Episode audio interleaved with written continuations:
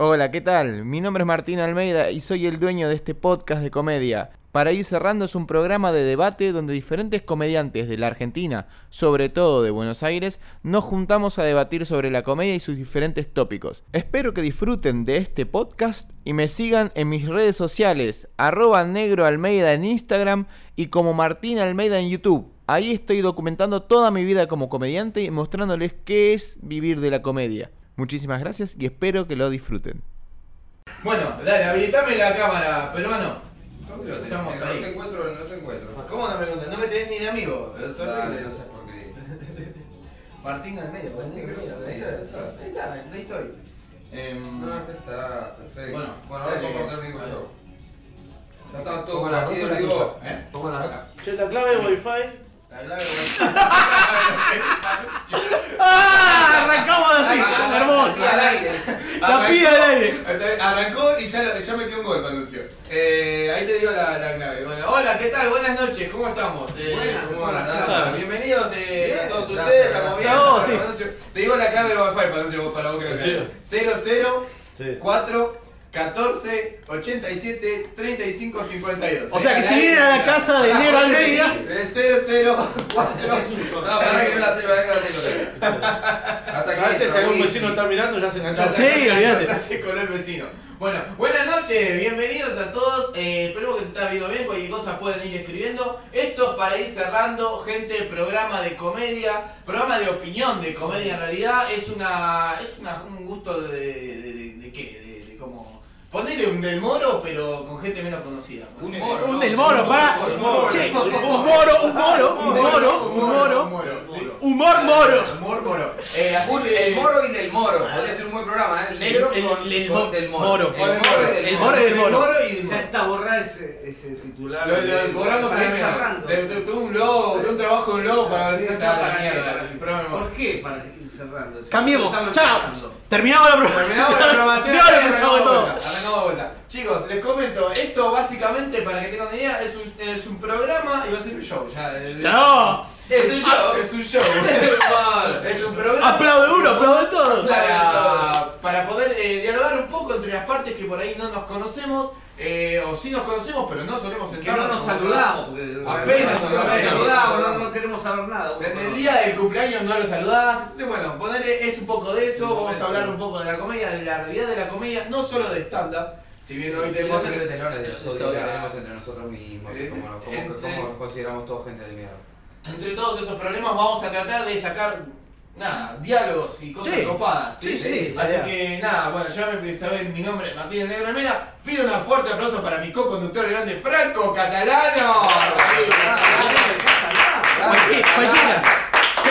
A ver, a ver, a ver, aclaremos lo, si- aclaremos lo siguiente, aclaremos lo siguiente, hola a todos. Eh, cuando Nero me convocó para hacer esto, eh, esta cámara tengo que mirar, soy malísimo para estas cosas, justamente porque yo quería estar detrás de escena y Nero me dijo, no, quiero que estés enfrente de las cámaras, quiero que te expongas, quiero que la pases como el orto. Así que nada, acá estoy, eh, gracias a Pasándola todos. como el orto. Pasándola como el orto. Pasándolo como el orto. Me siento muy poco natural enfrente de las Poco cámaras. expuesto, creo yo. Mucha ropa, ¿eh? Mucha ropa. Hay que sacar, hay que No, no, ya odio, odio como las cámaras siempre eh, aumentan todo. Es cierto que la cámara. peso. Aumenta Sí, mal. 5 kilos. Mal, mal, violento. Eh, Cuestión de peso. o sea, es que estaría para un programa así.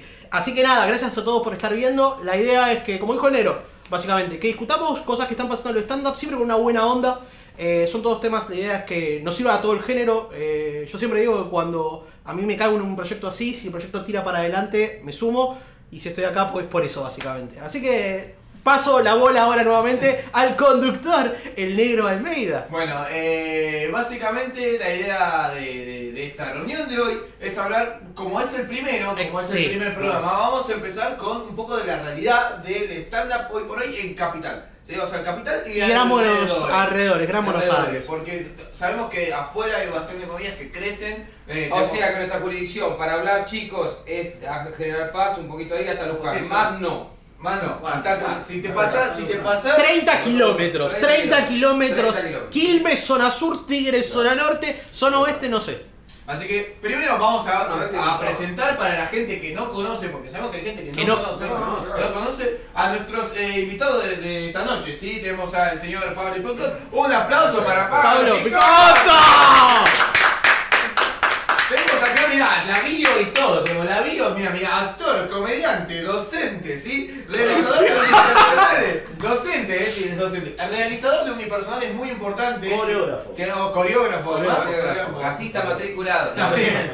Eh, re- realizó el volumen 1 de su unipersonal volumen 1, porque porro que era el volumen 2, y después es- esto es plata, volumen 3, que está ahora, Sí, estamos Sí, ahora, sí. eh, estrenándose y ya Ahora, está en este momento, ahora, Este, ahora, ahora, Ahora, ahora, ahora, de hecho, ahora. ahora mismo lo estoy haciendo. Esto es parte del universo. Sí, sí. Eh, director de unipersonales, por ejemplo, Ponja, de nuestro amigo el señor Aquila Aquila Caneto. Eh, Mente Positivo, Rubio Peronista, entre muchos otros, participante de un montón de festivales e incluso también estuvo involucrado cuando el Lune Park llegó, cuando el stand-up llegó al Luna Park, estuvo involucrado como director ahí para Lucho, para Lucho Mellera y para Lucas Lorente también. Sí, Sí, sí. Así que más que, más, más que una- un tipo capacitado acá en comedia. ¿Y por qué lo traemos acá? Porque es uno de nuestros referentes en... en- ¡Ah, en- mierda! ¡Oh! La palabra que utilicé. No, pero que me estén mirando mi mamá. Eh, Uno de nuestros referentes para lo que es teatro, ¿sí? O sea, un tipo que trabaja mucho el teatro, que conoce la movida del teatro y de los bares, pero sobre todo trabaja mucho el teatro, que muchos otros aspiramos por ahí algún día, tal vez, ¿eh? Ir, tocar algún teatro, quién sabe, ¿no? ¿Por qué no? ¿Eh? ¿Por qué no? ¿Por qué no? ¿Por qué no? Por supuesto. ¿Por qué no? ¿eh? Después- carreras son jóvenes. Tampoco y- es, tan, eh, tampoco es una locura, digamos. Hay que llamar al teatro y, y llenarlo. Sí, claro, entonces hay que llenarlo. Hay que llenarlo. ¿Están tomando gente? Están, están- están- están tomando gente, claro. Bueno, también tenemos fuerte el aplauso para el señor Víctor Víctor Wolf. Para el señor Almeida. Estudió en la Universidad de Buenos Aires. ¿Qué es eso?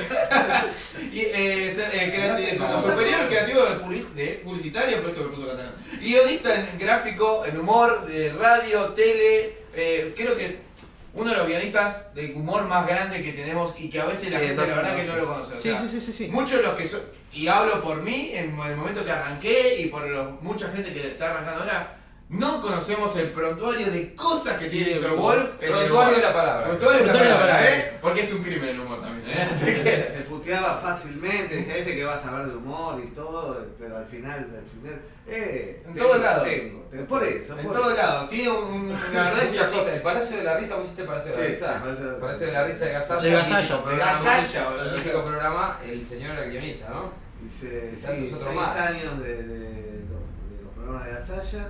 Sí, eh, desde Videomatch a, qué sé yo, a eh, Gisburg. el Te pasé toda esa data, negro. eh, Sí, sí, sí, pero, pero me gusta que se... Ok. pero- 103 y un montón de cosas. Ahora Noti Campi. ¿Noti Campi? ¿Noti Campi? Ah, mira. Está, está por todos lados. eh, hablemos más... eh, eh, Hablemos más fuerte, Hablemos chicos. más fuerte porque el micrófono... de Proyecten la voz, que se suben a escenarios. Eh, bueno, un tipo con un, un currículum enorme de comedia, un tipo de currículum. Y en este programa nuestro, también voy a volver a utilizar la palabra, Sí, por favor. referente, ¿sí? nuestro referente en lo que serían festivales, porque es el- uno de los tipos que organizó los, los festivales más importantes de, en donde la comedia se involucra, como es el Ciudad Emergente y el Provincia Emergente. ¿Hace cuánto que organizás festivales, Víctor? Y acercarte Ya. también, ¿no? Y Acercarte. Y acercarte. ¿Hace cuánto que organizás festivales más o menos ya? Eh, no, el primero fue Ciudad Emergente. ¿En qué El año? primero fue 2011. Eh, yo ni, Fue- ni pensaba hacer stand-up ya, en en el- no Bueno, lo tenía mentalizado. Lo bueno Fue fue emergente 2011 en la sala chiquita.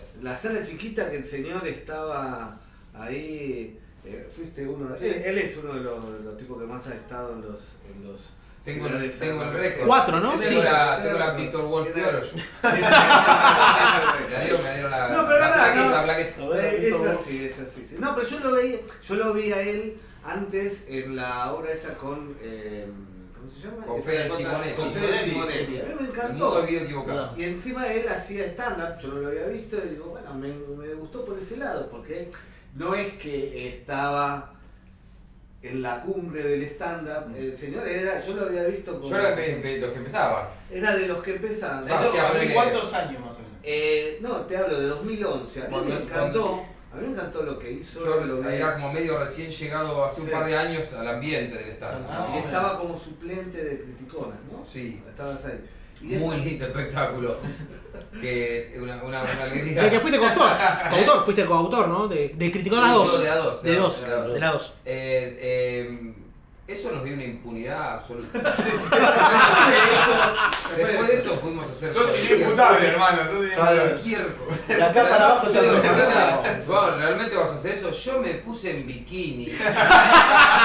con botas altas hasta acá, media, ¿entendés? Arriba del escenario hacer stand al borde de la indignidad. y dije, bueno, Estos porteños se venían. Igual yo creo que hay, hay comediantes que como que lo pudieron disfrutar un poco, como que digo, ah, mirá, cabrón, tú me se la puta madre. Medio un poco lo disfrutaron un poco, a ver, está Sí, medio un poco lo disfrutábamos, medio un poco. No vamos a Red. Hay comediantes que tenían ganas de vestir. Tenían ganas. No, no. pasaron por lo menos 15 o 20 comediantes de, de muy buen- de primer nivel de hoy por hoy que fueron invitados a Quinticona, se vistieron de mina, fueron y hicieron su material. Sí, yo me acuerdo fotos de Mariana María vestida de Mariana María. Muy contento con su peluca. Ah. muy contento con su El gordo peluca. príncipe salió con la Yo me acuerdo de Hay que buscar esas fotos. Hay que buscar esas fotos. Hay que buscar esas fotos. Producción y las, pos- las ponemos ahí en vivo también. Gaby Gómez. Gaby Gómez fue, también estuvo invitado a Criticona, me parecía mi tía Idea. Era increíble, pero. Vos lo veías, entrabas ahí al paseo de la plaza y veías dos metros de Mariano Potter, ¿viste? Como Ah, sí.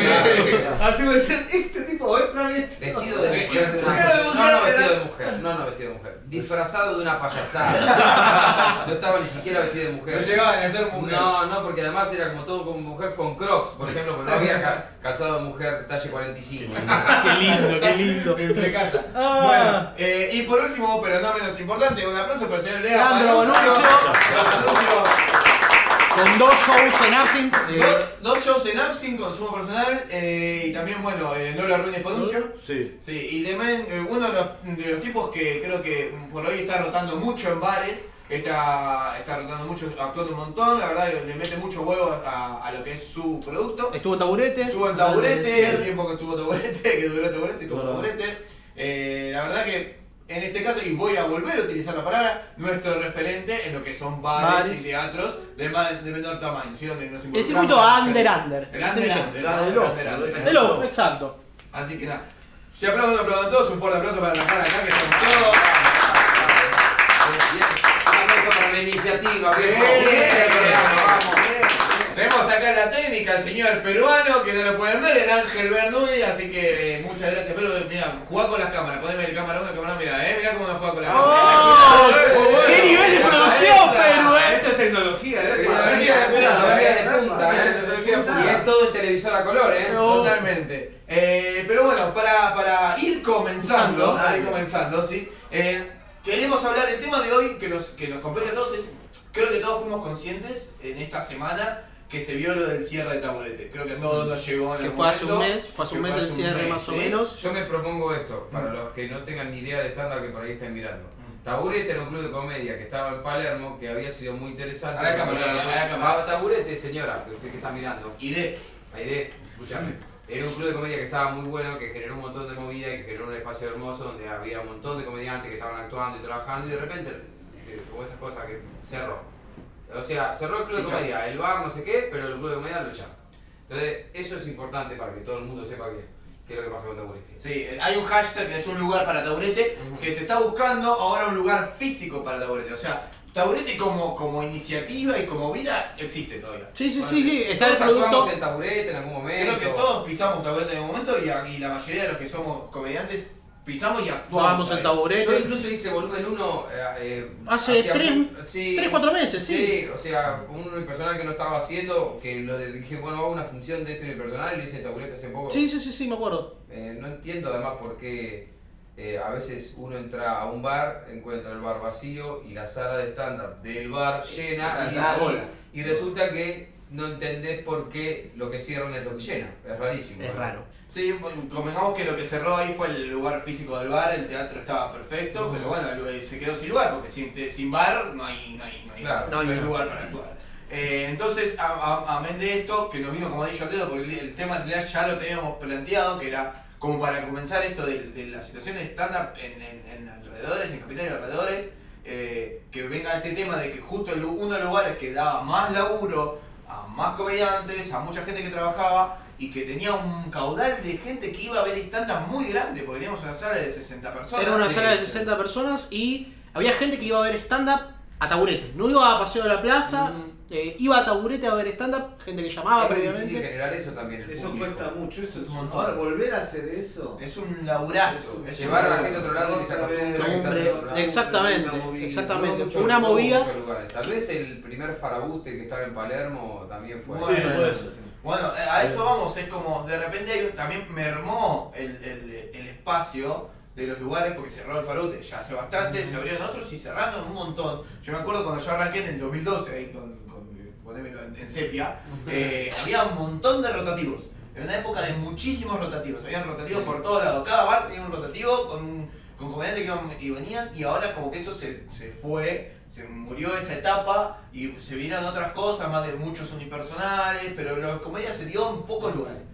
Sí, también, para, también pasa que el género es inevitable que mute directamente hacia el unipersonal, porque es un género de autor. Vos cuando vas a ver un comediante, lo que ves es lo que ese comediante da, o sea, lo que te da como co- su estilo, su comedia, su característica. Entonces, es lógico que llegue un momento en el que todos grabemos nuestro disco y que el que, el que quiera venir a escuchar nuestras canciones viene a nuestro recital a Claro. escuchar nuestras canciones.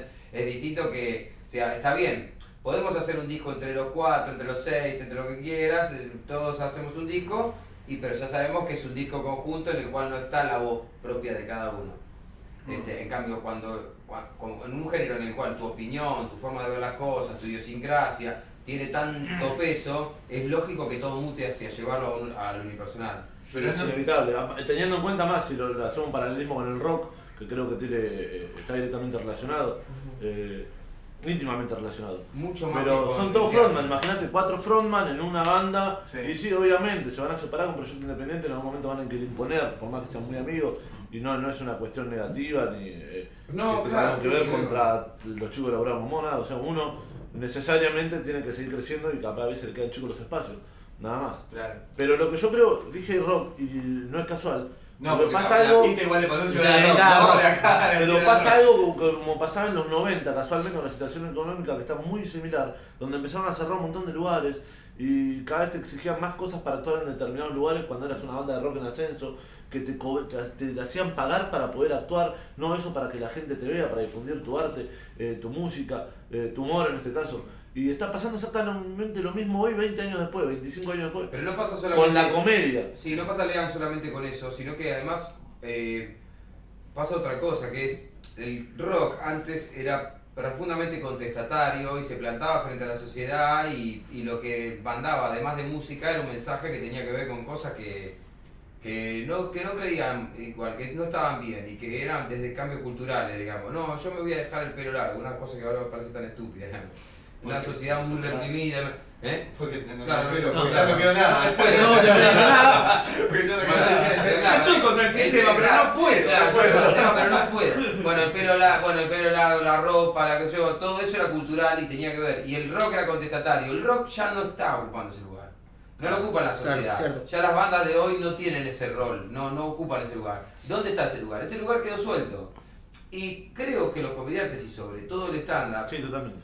está ocupando ese lugar de opinión de una manera mucho más fuerte. Quiero decir, el otro día leía en una página de, en un eh, perfil de, de Instagram, que es muy bueno, que es, eh, se llama Lógica No Guiada. Leía, antes se reía con los cómicos y se escuchaba a los políticos, y ahora se ríe con los políticos y se escucha a los cómicos. Ah, Y es verdad.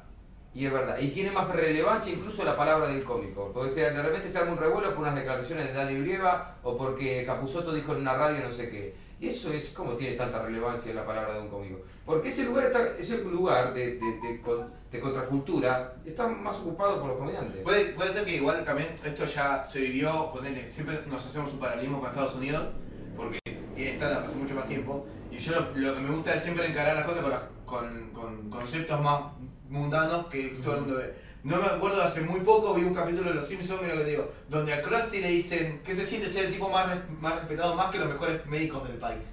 ¿No? A un cómico, a un comediante. Claro. Se nota que la, la voz del cómico, por más de que es todo Sí. chiste, se escucha porque denuncia un montón de cosas. Porque claro, además no vas a hacer chistes misóginos y fascistas si no son misóginos y fascistas. Claro. No, no, por supuesto. No. Entonces, ahí está tu opinión. Se ve lo que vos querés contar. Y cuando se ve lo que vos querés contar, se ve tu idiosincrasia. Y en tu idiosincrasia se ve lo que querés denunciar incluso de la sociedad. ¿entendés? ¿No les parece ridículo que bla, en una ru- rutina? Sí. ¿No les parece ridículo que no sé qué? va- Y ahí estás planteando algo. Está, la gente se va regulando con eso en la cabeza. Se, se ve esta, Víctor, eh, eh, esta eh, mermación de, de gente, se ve lo... ¿Mermación o Sí. merma? Merma. Mermación, bien. Mermación. Mermación. Bien, Bueno, Eh, Traducción es español negro, negro español. El idioma negro es mermación. El idioma negro es mermación. Esta merma, gracias por corregirme. Esta merma de gente en los festivales, o sea, se, se, se ve también.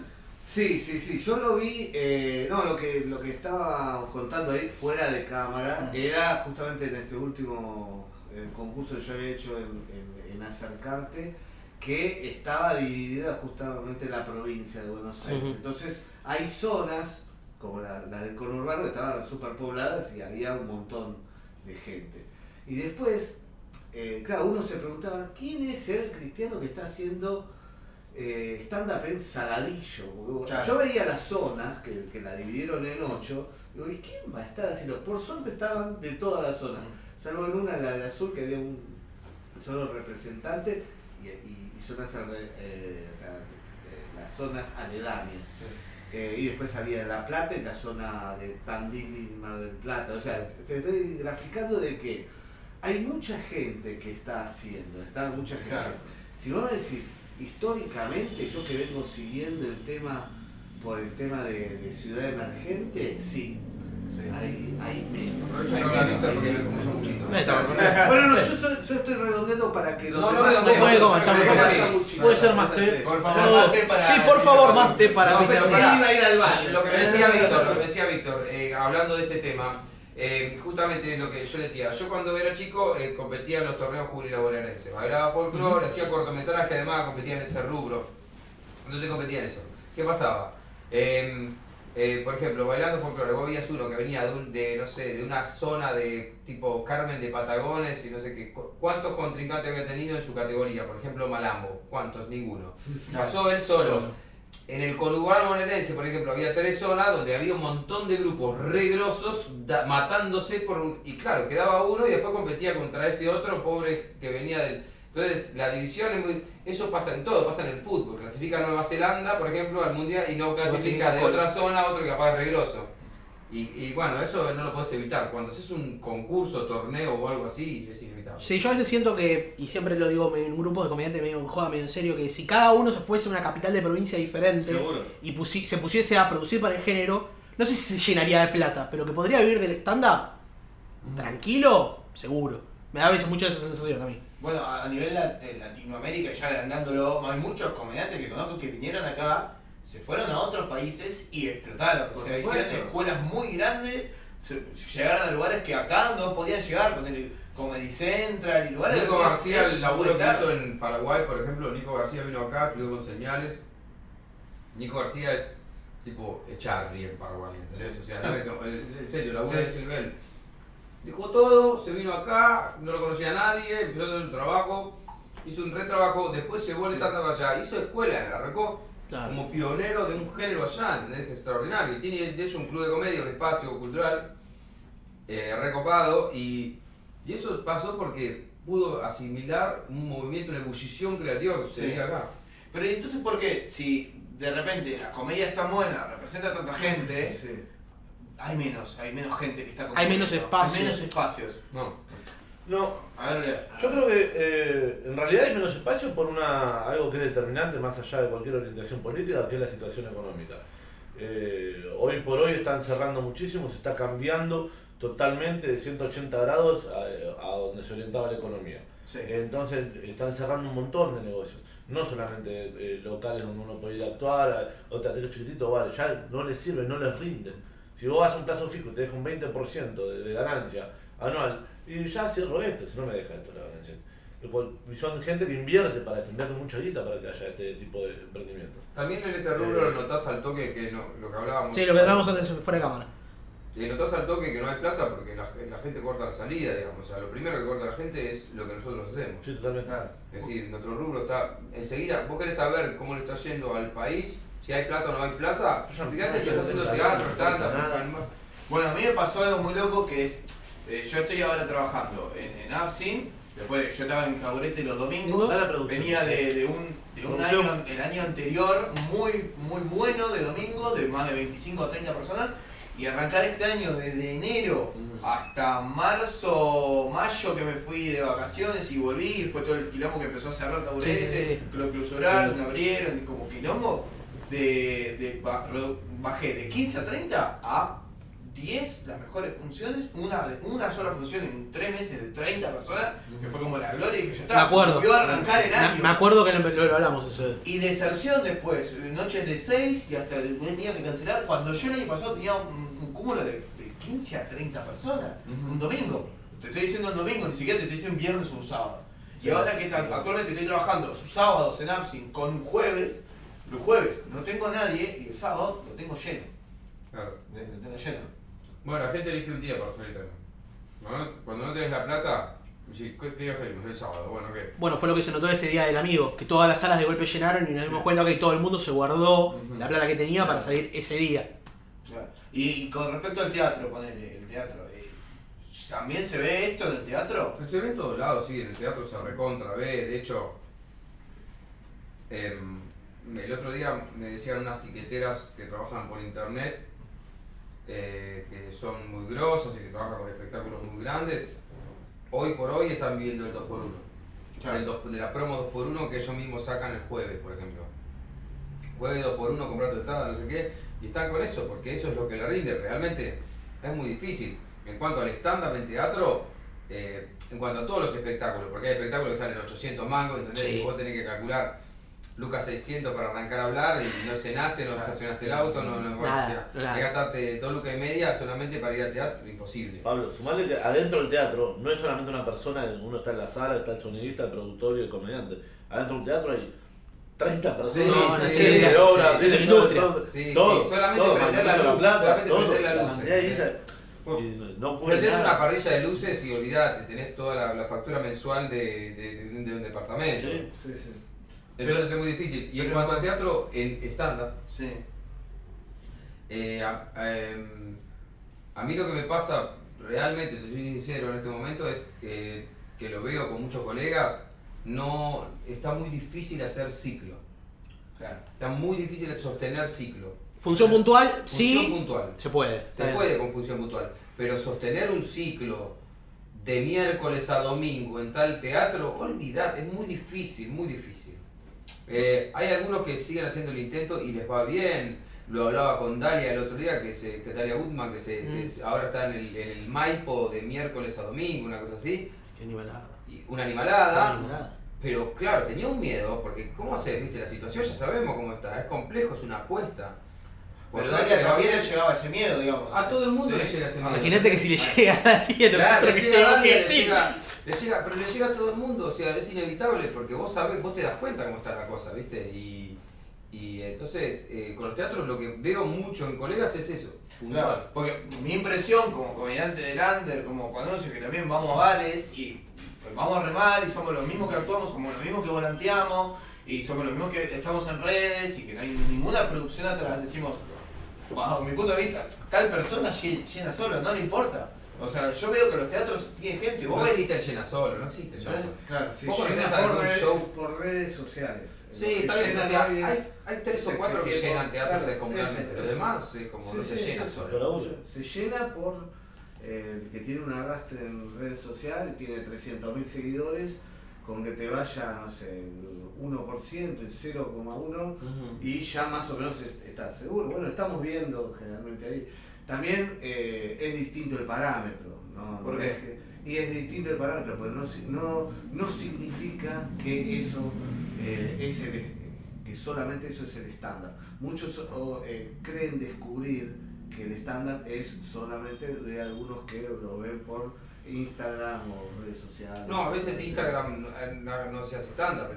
Por eso, entonces, claro. Muchas entonces, veces, la se- mayoría de las veces. Hoy se asocia, al menos a mí me dijeron, no, no, que estén en redes sociales. Y bueno, no, pero mira que no, no es ese el, Claro. el concepto. No es solo con redes, digamos. No, lo que pasa es que, claro, vos por redes sociales podés ser un, un, eh, muy bueno, pero después hay un oficio que tenés que Y conocer. después se te puede desbarrancar, el, vos vas y convocás eso. Y después la gente está esperando de vos esa misma frescura que tal vez tenés porque te vieron en algún spot y no lo sabés expresar. Claro, Hay una obra eh, armada que vos decís, uy, cómo me cae la risa por esos 10 segundos que te gustaba un comediante que hacía una joda. Bueno, un, un- un- tipo que, que veo que labura mucho de esto, que es justo Lea Panuncio. Lea es un tipo que yo veo- he visto, porque estuve ahí, una sala llena de sin abajo, 70 personas, y no es un tipo de redes sociales. Es un tipo que, también con laburo, o Sí, sea, lo- claro. lo- Sí, lo no, no, por supuesto. No, pero además hay otra Pero- cosa que es las redes sociales, perdón, Lean. No, está bien, lo que. No, ahora no quiero decir nada. Pero en el podcast, acordate que la perra era- No, pero lo que yo creo- se levanta como en un programa de. No, no. ¡Me voy! ¡Me voy! ¡No me respeten! Ya me voy. ¿Qué, ¿Qué pasa? ¿No puedo hablar yo? ¿Qué mi palabra no vale? Quería aprovechar para... Ah, que. Quería aprovechar Antes para- que lo Ah, censuremos entre los dos, que lo censura él, lo que yo decía que las redes sociales eh, en realidad es una herramienta de comunicación. Claro. Y casualmente eh, está siendo explotada ¿sí? por un círculo de comediantes ¿sí? que justo dan con un perfil, te llamaron para el público a veces uno, que justo da para un target de 25 a 15, ¿sí? y que es el público que más consume ese tipo, es justo esa red social que es Instagram. Sí. Ahora yo que tengo 37 años, o, o Pablo, es muy difícil, o, o Fede Simonetti que tiene 30, Sí. o Potel que tiene 40, no sé, digo, todos estos comediantes, es muy difícil Lo mató a todos. Lo mató, Eh, va, va, va, va, eh, eh, Es imposible, salvo que yo tenga 18 años y tenga un jopo así y hable el mismo lenguaje, la misma... Es imposible que yo llegue a ese target, a ese público. Así que nunca voy a tener la cantidad de seguidores que tiene, no sé, uno de los chicos estos. Y si Lo que pasa es que los fenómenos adolescentes, posadolescentes, no tienen adolescentes. ninguna comparación, pero ni ahora ni nunca, ¿entendés? O No sea, quiero decir que sea... Palito ojo, Ortega para acá, eso siempre fue sí, eso es verdad. No En quiero este decir país, que por lo sean menos. comediantes que ¿Eh? no están En este capacitados ni país. preparados. No, sí, pero es esto, pero- buenos. pero Miley antes- Cyrus es, eh, lo, es lo mismo. Pero antes era el personaje del, del rockerito, del grupito, se armaban hasta grupos de adolescentes, desde, el, no sé, Ricky Martin con menudo y después, eh, qué sé yo, pues, tenés hasta bandana que se armaba justamente para que la gente consuma. Y estaban esos referentes y entonces hoy en día el estándar también está convocando de esa misma manera. Antes eran solamente los que cantaban, nunca ibas a ver a uno que lo seguían desde, con esa misma fascinación. Y hay, un, hay una especie de, eh, no sé si existe el término sandre, sandrización, pero San- como sandro. Pero si no lo inventamos hoy. invitamos, Lo invitamos. hoy. Estamos, Hoy vamos... inventamos ese y mermación. Mermación, Mermación. no, no, pero eh, ¿cuál era? ¿Por qué seguían? La Porque gente acá había una fascinación porque había un perfil de galán, galancito, tipo de chicas admiradoras. Si vos ves muchos de los shows, que, que algunos de los, de los pibes que le están yendo muy bien y que tienen muchos seguidores, vos ves y todas las caritas son caritas de chicas de 15, 20 años. Están sonriendo y todo. y- a ver, han llegado a. se han sabido conquistar ese tipo de público. Que después creo que por lo que compartimos no es, no es el clásico, no es Claro. eso, son otros fenómenos. Eh, de hecho, alguno que eh, hace dos años no convocaba ni 10 personas, hoy puede llenarte teatro y vos decís, no lo llena ni Pinti. Mm, Claro, claro. O sea, yo mismo vi en, eh, claro, la fuerza del, del, del laburo de, de- de volanteo, de difusión, el estándar. Tal vez en algún teatro el Puma Goiti no llegaba haciendo Fontana Rosa. O sea, Goiti, genio, Fontana Rosa, genio, llegaba a vender 50, 60 entradas y de pronto un show de estándar en el mismo teatro lo llenaba con 300. Bueno, pero eso es Entonces porque, porque Violeta llena no sé qué y Por Luisa eso. Lina tocan en el... Bueno, eh, porque, porque, no hay, porque hay públicos para todo, Para y, es todo. porque- y hay públicos etarios, generacionales, es razonable, me parece súper justo, va, súper justo, me parece súper normal, razonable, justo no, pero... En cambio, no. No, no, pero es que no, no es por justo, justo está bien, o sea, cada uno tiene y, y uno supo conquistar precisamente eh, ese público que te va a seguir. Ahora, que no es... Sí, saco el encendedor y abro la Por favor. Por favor, haga magia, haga su magia. Picoto, además de eso, es un hábil encendedor. Oh, Ah, además de todo lo que dijimos, Además de todo lo que hace. Aplaude, aplaude el el se ve que tomó mucha birra en la esquina parado y la cara lo corría. Em, yo pensaba, claro, yo cuando empezamos a hablar de esto de los comediantes que apuntan a un público joven, salvando la distancia, yo pensaba en un tipo como George Carlin, que tenía 30 años y llegaba a los públicos de 20 y a los públicos de 40. Sí, pero ¿qué es lo que tenía George Carlin para llegar a todos ellos? Hablaba de algo que era mucho más que generacional. Hablaba del hambre en el mundo. Hablaba de las injusticias, hablaba de la sociedad de mierda en la que vivimos, hablaba de los conceptos horribles que tenemos metidos en la cabeza, por los cuales tenemos... Entonces iba mucho más allá del código generacional, hablaba de temas mucho más profundos, entonces ahí es donde se puede profundizar el género, hablando más profundo realmente. Si no podemos hacer observaciones sobre lo que nos pasa cuando al subte eternamente, y no digo que estén mal, digo que nos limitan. Claro, te limita Bueno. por el tipo de público que podés llegar, Llegar a a- Nos, nos- nos limitan en cuanto al crecimiento artístico de lo que está generando también. Eso también. Sí, Creo que también los limita con el- en cuanto al crecimiento prof- sí, artístico y personal. Pero Artístico y personal, sí. Sí, totalmente.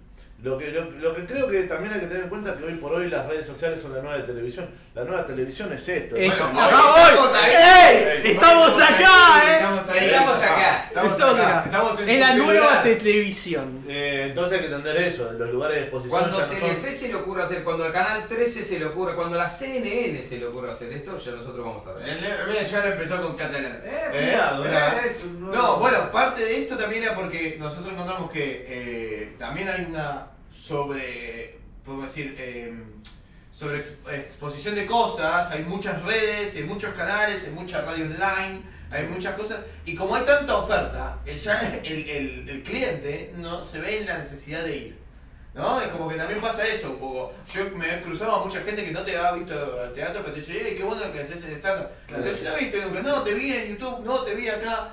Entonces, claro, tampoco siente la necesidad. Sí, de- claro. Entonces, por eso también aplicamos esto. Como, Por eso se queda. Bueno, es el primer acercamiento con el ¿qué me voy a ir al teatro? Claro, estoy pero viendo el, esto. el gran desafío, que es el gran desafío de la, justamente de los artistas de que trabajamos en redes sociales, es traducir seguidores en espectadores. Claro. Porque seguidores, solo por seguidores, solo por el ego de mirá cuántos me siguen, ¿qué, ¿cuál es? Sí, digamos? no, no. ¿Cuál ¿Qué tan difícil considerás que es eso de traducir justamente la traducción? Yo lo veo como re muy Sí, complicado. de- sí, es complejo, es complejo porque es un porcentaje, no es el porcentaje mayor el que te va a ver. Por supuesto, porque vos sos un pasar de pulgar el, el teléfono de alguien, ¿entendés? No es Claro. eh, que decir, ah, está, alguien está pensando. esa es toda la importancia que tenemos. tenemos- tenemos el Somos un No, no, pulgar a la derecha, no, tal cual. Y no, y no nos adjudiquemos más, porque no hay ni un ápice más que eso. Antes Sí, para discutir con alguien, para, para no verte más, discutías, te agarrabas a trompada, algo pasaba. Ahora es verdad, te hacen solamente con el dedo así. Sí. Mi Sí, cuñado sí, me eliminó de Facebook. Sos un, Ah, un- print en Twitter y. Algo raro le ha y pasado. que- me está. sacó, me sacó, listo, ya está. Porque el entretenimiento, te lo, eh, el entretenimiento hoy en día y mucho de los adolescentes y de, varios, y aquellos que se sienten más adolescentes o que es fanático de vos, lo, lo generás vos. En este caso. Pero, ¿qué tiene la ventaja los comediantes de stand-up? Que se ponen, eh, o sea, tienen esa predisposición a, a llamarlos, a hacerse los payasos, a hablar, eh, Sí. contar cosas. Otro tiene la tiene el, el Instagram y me manda una foto. Dice, yo no me voy a estar poniendo acá.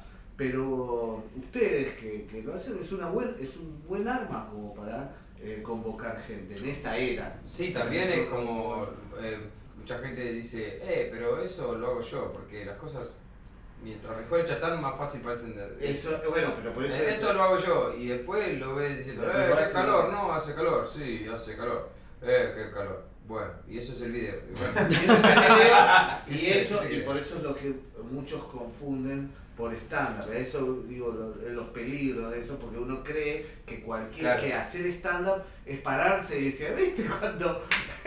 y viste cuando vas al colectivo y capaz que eh, y te apretan y no, no. Bueno, yo, yo no, no siento que. A, a ver, No es eso, o sea, tenés que es algo más que eso. Esta, esta experiencia de hacer este programa acá online, que es completamente que es como una televisión, estudios, cámaras, todo, pero es gratis porque la gente no tiene que entrar a un link para ir a verlo, que es todo el esfuerzo que tienen que hacer, que es donde mueren muchos programas de radio online, porque a mí me pasó, lo viví, tuve un año y medio un programa de radio online, eh, y no te escuchaba nadie, es porque la gente ya necesita esto de que le venga y ver para comprar, ya no es...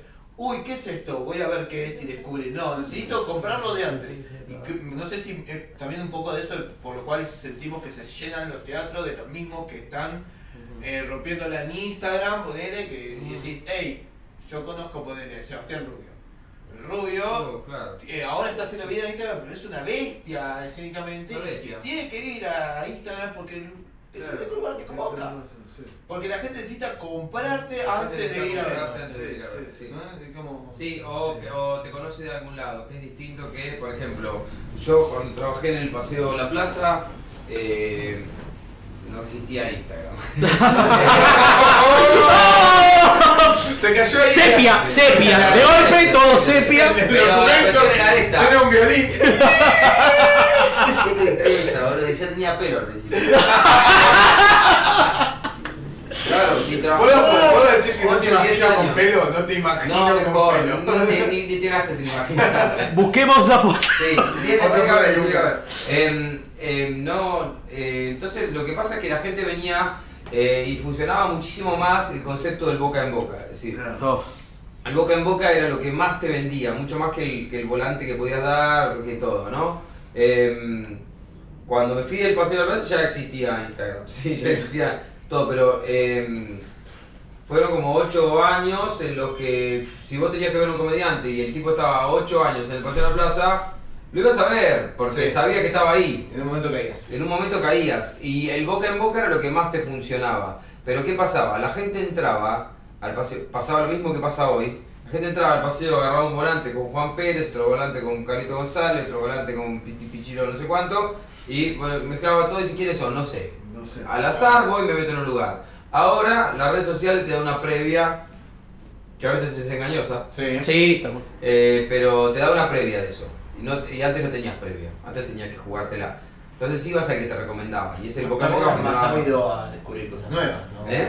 Eras más sabido a descubrir cosas nuevas, al, ir y probar. Sí, y esto sí. que. Igual yo creo que hoy también, o sea, la persona que creo que tiene un buen contacto, el primer contacto con el stand-up es positivo, va y dice, vamos a ver otra cosa. Creo que en paseo todavía eso lo ves. Sí, y, para, y, y en muchas veces pasa al revés. Al revés, tal cual, que, Sí.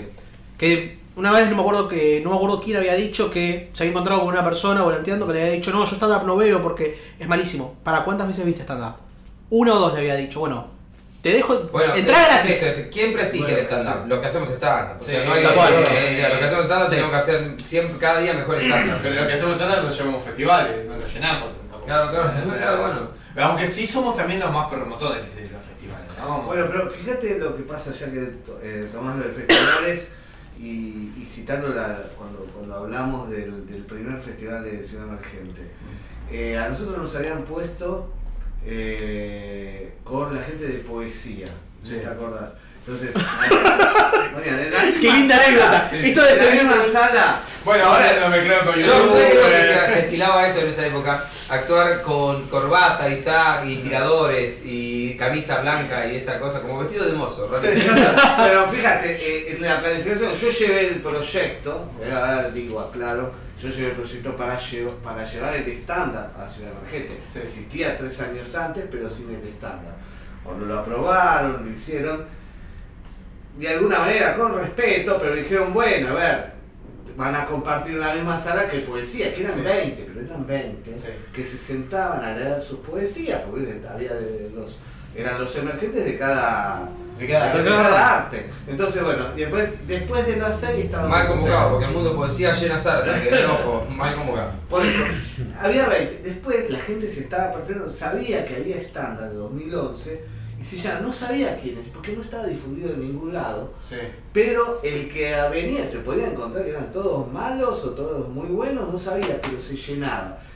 Al año siguiente, gracias a esa como e- eso de, de poder llenar eh, sala, la sala esa Sí. de 200, 300 personas, eh, porque pasamos, o sea, de la poesía pasamos de 30, 20, 30 a 300 Eso fue en el personas. 2011, 2012. Sí. Al año siguiente, claro, yo agrandado iba a pedir la sala grande, eh, esa la de Villa Villa, La Villa la Villa. y la llenamos. Sí, explotó. Y, eso explotó. Y ahí el fenómeno que, que empezó, porque ahí empezó el tema, eh, sabiendo eso, fuimos a hacer, hicimos como una cooperativa, decían que cada uno, o sea, filmemos esto. Sí, los Esto mejores videos de stand-up surgieron desde el 2012. Los porque, porque dijimos, vamos, esto, esto es lo que va a explotar y es lo que va a hacer. Tanto es así que al, día, al, al año siguiente explotaba y había mucha más gente y, el, y al año siguiente tuve que empezar a hacer casting. Al principio no, yo iba a los, a los shows y Sí. miraba a los que estaban. Después se quejaban, eh, pero no viniste. Fui a ver a 20 shows. Sí, sí, no, yo me acuerdo que mi Aprovecho- casting fue en el 2000. Diez- El primer casting fue en el 13. 2013. Claro, tiene que ser 2013. 2013 fue Sí. la primera vez En que el hicimos Bululú. en el Bululú. Hicimos, y justamente creo que a vos te tocó el día de Argentina, que jugaba Argentina. Sí, día. Ese día lo vi, vinieron. No, a mí me tocó, no, a mí me tocó el siguiente. Yo Ah, fui a ah, ese a ver el Ah. casting antes y me tocó el siguiente casting que ya había gente. Bueno, para eso me parece la evolución, bueno, después explotó, esto, había mucha gente, también había, estaban los, las la escuela de bici tenía 300 Sí. alumnos, no sé, había, había explotado por todos lados, entonces se inscribían 300 y vos tenías que elegir a 30, vos decís, ¿cómo hago? Obviamente, otro, eh, salvo esos 30, los demás me van a putear, Sí, O sea, sí, era, sí, no. era difícil Mirá, en ese momento. Hoy pasa, sí, hoy pasa y muchos, y me pasó en este último provincia emergente, donde decían, ¿quién está? Sí. Nunca me preguntaban antes quién está hoy. Gente entraba a, a, Pero gente que no tiene nada que ver con stand-up. que no tenía, le dicen, ahí está, dice, ¿quién está? ¿Qué? A veces, bueno, si le decía, qué sé yo, Juan P. González, ¡eh! y lo conocía, o capaz que le decía otro, y le decía, no sé, por, por referencia, pero antes no importaba, te llamaba, Jo- eh, qué sé yo, Gómez, Pérez García, lo que sea, no importaba. La gente iba a ver el género. Iba a ver el género. Ah, eso, ah, eso- ahora eso sí. había- Eso te digo, que, eh, al menos eh, puedo decirlo, hasta el 2015 se funcionaba por ese lado. Obviamente que estaba Meyer en el Oriente una hora después firmando autógrafos y sacando fotos con las chicas. Sí. Pero después en ese momento este, funcionaba. Después, bueno, pasó el año. Aprovecho, que- aprovecho para hacer una pregunta a Víctor que tenía ganas de antes, cuando estábamos hablando justo de Pablo, decía que baja la cantidad. ¿En los festivales también bajó la cantidad de gente que va a ver stand-up? ¿Se mantiene Sí, igual? ¿Subió? Sí, sí, no, mira, igual eh, es distinto. Yo estuve en Ciudad Emergente, Sí, no. la referencia hasta el 2015. Pero en comparación con pro- en provincia, también supongo que la cantidad de gente... Sí, en 2016 me. me pero bueno, Se, se fue por otro lado. por otro lado se fue y entonces estuve en provincia. En No, provincia. en 2016, perdón, en 2016 el- la etiqueta de, de que todos recuerdan de Negro Almeida entra la ciudad emergente porque me rompió los huevos. Sí, eso por eso. Eh, pero sí, Entraba, ahí terminó, ahí terminó el Ahí terminó, no, pero bueno, ahí empecé en la En provincia. provincia. provincia. Provincia le fue muy bien, le fue muy bien, sabiendo que también siempre hay que luchar, porque por eso siempre hay que pelear. Yo me peleo con todo, fui peleándome, tanto se fue desgastando la situación, porque claro, te ponen. Ahora en el último pusieron un DJ, estaba muy bien, el último provincia emergente le pusieron, estaba muy bien, ¿viste? Este, ul- este este- último ahí en el estadio único. Y lo que pasa es que, claro, te ponen un DJ ahí a, a 30 metros y la carpa, una carpa muy grande y te entra el sonido. Claro, se había, había llegado No, Y entonces yo, eh, yo Bueno, pero eso, digo, eso, no tiene que ver con función en claro, claro, teatro, es No. un mundo festival. Es un mundo festival, por eso no, Es no, otra cosa, respondía, respondía que Claro, de ahí repente empezó a tocar un DJ allá, claro, se llegó la hora y ya tiene que arrancar. Es como decir, Cagó no, la voy, función, voy sí. caminando por la palusa y estoy escuchando y de repente se mezcla babasónico con Claro. no sé qué, Bueno, y está tocando el Pero antes, antes en el, en el, por ejemplo, en el, en el, en el Centro Cultural Recoleta, ponele, Sí. vos escuchabas que había gente que se reía y se, metía. Claro. Acá escuchaba a la gente, tipo poniendo los DJs, no estaba nadie, pero el tipo que diga, no decía, no podés parar con esto. No, yo hasta las 9, hasta las 9. Ah, No, a las 9 termina Claro. el. Bueno, no podés parar. ¿ves Pero esto bueno, lo que nosotros así decíamos todo, de- así todo, llegamos a ganarnos lugares. Es decir, pasamos el año pasado a, una, una, una carpa mucho más grande. Tal vez eso. eh, o sea, siempre son los, Claro. son los riesgos que, está- Sí, que estás sí. corriendo. Pero Apostás. pero claro, no sos el rock, ¿entendés? Pero nosotros le disputamos, en un momento le disputamos, en Ciudad Emergente, eh, eh, estuvimos cara a cara con el rock, tanto que cuando armamos lo del... Hicimos el, la el- Vortex, cuando hicimos el Vortex, que él estuvo, él fue sensación en el, en el Vortex de en 2012, ¿por qué fue? Porque Pergolini se dio cuenta que en eh, el- el Vortex eh, transmitía al mismo tiempo eh, rock en un canal, ¿viste? Tenía y el otro estándar, y el estándar le ganaba 2 a 1, o sea, había el doble de gente. Se ganó un lugar, llegamos a ir hasta el, hasta el escenario gigante, es decir, son co- Hasta, el- conquistas hasta el escenario de bandas. de, de bandas. Son conquistas que, que se fueron haciendo.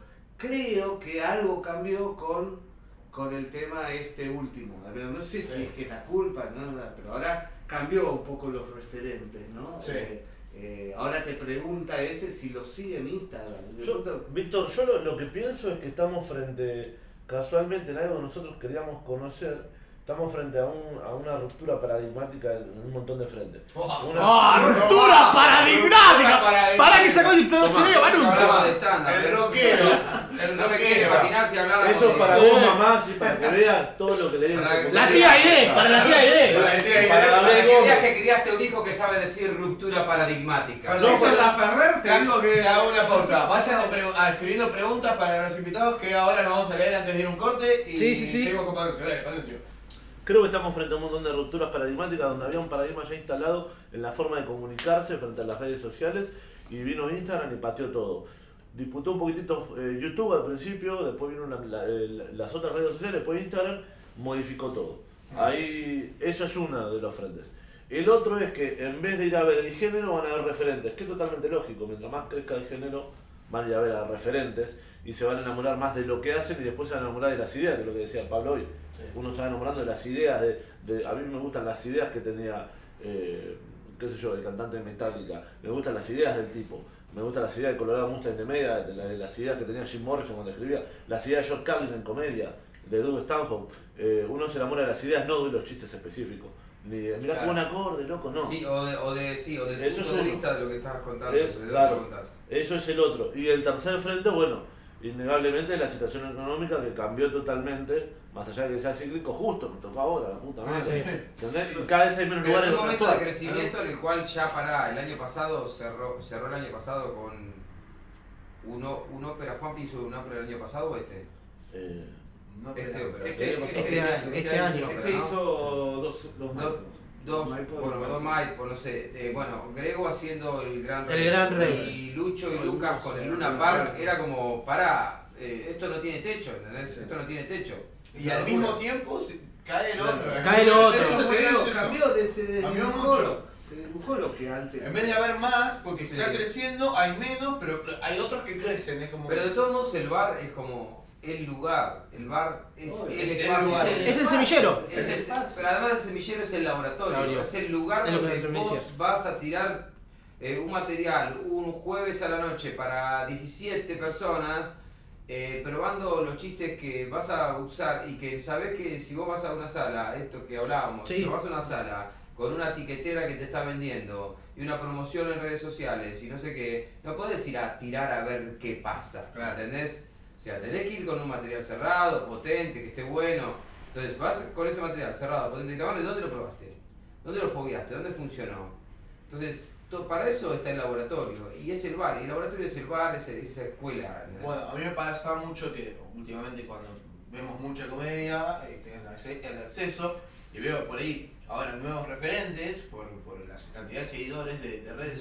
Siento que lo nuevo que tienen armado no tienen el nivel que tenían cuando empezaron. Me pasa con muchos comediantes y que me parece que es por esto mismo, porque dejaron de grabar. Por ahí, la, por ahí los corre la necesidad de sacar nuevas cosas con muy poco Muy poco de, vuelo. de- de vuelo, Yo puedo claro. decir que sos para mí uno de los pocos que sigo viendo que está en el bar. Eh, junto con vos, con Simonetti, con un poco que yo creo que el bar. en volver ahí. Ah, yo además tengo una conexión con, es- con el club de comedia, me, me gusta ese ámbito porque además creo que es experimental para los alumnos también y, y, eh, y también me, me interesa ir a ver a los alumnos, a ver qué, cómo, cómo funcionó aquello, o no ir a verlos puntualmente porque eso para mí no sirve, digamos, no voy puntualmente a ver un alumno porque lo, lo le cago la vida. Lo llena de nervios. Claro, Sí. entonces, entonces lo que sí hago es este, este, meterme ahí, atrás de una columna, al fondo, escuchar 10 minutos de lo que está haciendo y ver por dónde va. ¿entendés? Entonces irme. Lo he visto a, a, a Pablo Cualdete de, de partido de fútbol mirando a Kira Canata, me acuerdo Ah. cuando decía Ponja, diciendo, no, eso ahí no iba. Era actitud, ay, que. Ah. Sacado, el otro disfrutando, pasándola bien él nervioso. Bueno, vamos a las preguntas que tengamos antes de ir al corte y... Más que pregunto saber, voy a leer comentarios, voy leyendo. Sí, está. eh, Mati Acuña al principio dijo que hable Picoto. Que hable Que hable Picoto. Hola, María Cuña. Patri- Patricia Sosa. Urdu. Patricia Sí. decía: faltan Susanos. Falta Sí, Susana. Faltan Susanos. Eh, cuatro de traje blanco para dos acá. Acá. sí, puta. estaría buenísimo. Así, Así, bailando. Sé que Bonis en un momento dijo, Panuncio es periodista, licenciado y cocinero y se parece al mono Burgos y nadie lo dijo. ¿Verdad? Sé que que- es exactamente la persona que decías que no come vegetales, ¿no? Sí, verdad, sé que. Boris no come vegetales y eso te va a hacer muy mal en la vida, Y si lo ven de lejos parecen sobrino, ¿eh? Es el Sí, sobrino sí, de. Fácil, fácil. Emiliano Gregorace dice, no alcanzó el presupuesto que llevaron a Panuncio. No, no, no, no, no. Emi Gregorace también lo dirigió. Igual un aplauso para que le dijimos hoy a las 4 de la tarde y vino. Un granadero, Pando. en realidad cinco y media me llamaron. Sí. Estaba dormido acá, estaba bailando. Lidia Messi dice Picoto Capo. Bien, Messi. Messi, le gritábamos así en, el- en la clase, por el Messi. Él después ponía, es el, yo soy el técnico de Messi. Claro, claro. Eh, Gustavo Junco dice Mermación, ya lo agregué al predictivo del celu. Gracias, gracias. gracias. Mención del negro, ¿eh? Así se va a llamar mi unipersonal, mi armación. Carolina Guzmán dice deserción, cúmulo, los amo. Está bien. Nos estaba, nos estaba Sí. corrigiendo. Eh, Víctor Musa dice toquen la gaseosa que están solas ahí. Sí. Y el chino ya se lo pone. ¿qué? Van a querer más, después repongo. Pero para ahora en el corte vamos al Sí, chino. sí, sí, sí. Ahora vamos al chino. Que Pablo- que es el que banca ese. Adelante, el chino. Sí. Estamos Pablo- ¿eh? Pablo Barros dice, tiene un chicle pegado a la zapatilla Almeida. Sí, sí. Almeida, tenés un chicle pegado a la zapatilla. Porque lo tengo pegado. Che, qué bueno que está la comunidad ahí, eh. Ah, esos son los comentarios que tengo por ahora, no hay preguntas. ¿no? Porque tienen que ver con la No, hay más comentarios por ahora. Bien, listo. Eso es lo que tenemos. Bueno, a todos, todos amigos, todos buenas Todos unos buena 10 gente. minutos, música, el que tenga que fumar fuma, el que tiene que ir al baño se da la vuelta, el que Y quiera que que consumir estupefacientes, no por favor, que dos líneas de merca y a la mierda. ¿eh? ¿eh? Nos queda una hora más. Volvemos ahora en 10 minutitos. Una hora 15, más. Volvemos.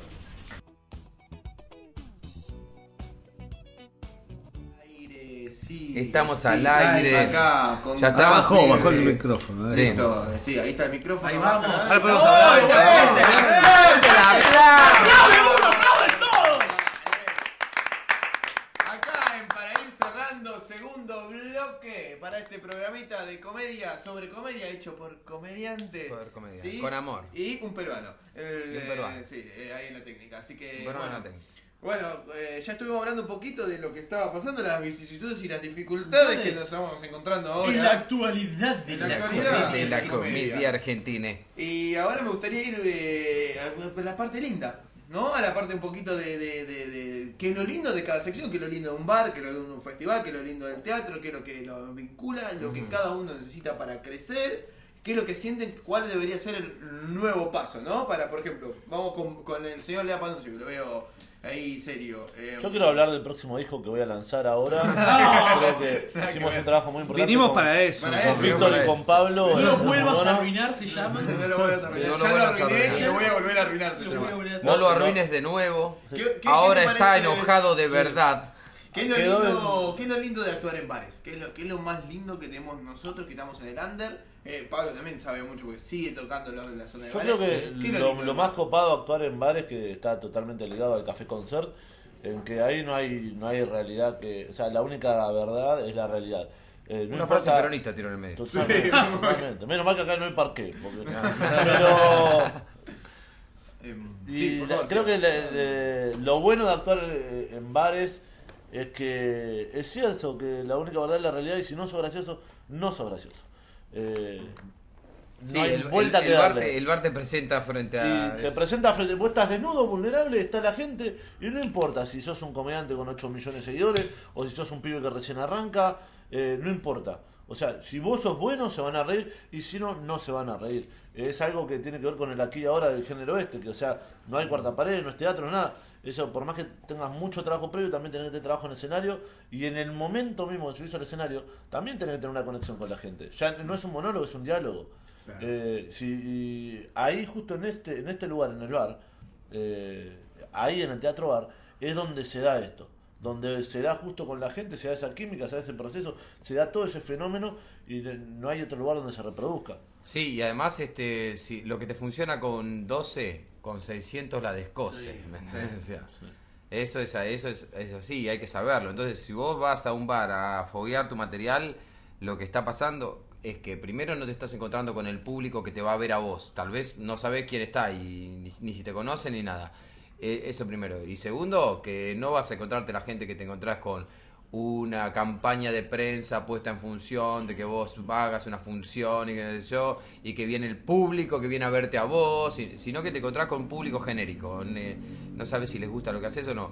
Eh, ahí se ven los pingos, digamos. Claro. Ahí, se, ahí Es, otra cosa también, es otro Sí. timing. No, no estás comprado desde el principio, te tenés que hacer comprar. Te tenés que hacer Tenés comprar. que hacer comprar. Y, te- Eh, y no hay que olvidar, o sea, no, no hay que malacostumbrarse a, eh, no, no, yo actúo para salas grandes llenas. Ah, mirá qué bien, qué bien, mirá qué bueno. Sí, eso es la, esa es la excepción de las carreras estas, no es la, la, eh, la regla. Porque incluso lo he hablado con comediantes que ahora les va muy bien y tienen veintipico, que hay que, digo, hay que estar preparado para que hoy llenes teatros enormes y mañana mm, tal vez no. Entonces hay que entender que el oficio va más allá de la taquilla. Hay muchos comediantes que en su momento eran como referentes, que llenaban bastante y ahora de repente como que cayeron un toque. O... Por eso no hay que comprarse el verso de eh, llegaste a algún lado. ah. No llegaste a nada, digamos. Todo el tiempo tenés que estar trabajando, trabajando, Sí. trabajando. Entonces te descansaste, Sí, te dormiste, fuiste. Sí, fuiste. Y además, pará, llegaste. ¿A dónde? ¿A qué? ¿A Claro. qué llega? ¿A dónde llegaste? No llegaste a ninguna parte. Estás haciendo cosas, de repente te sale mejor, de repente alguna no tanto, de repente otra mejor y así y hasta que te morís. Pero, bueno, esa es una buena pregunta. esa es una buena pregunta. ¿Cuál es el objetivo al que tendría que apuntar el comediante de bar?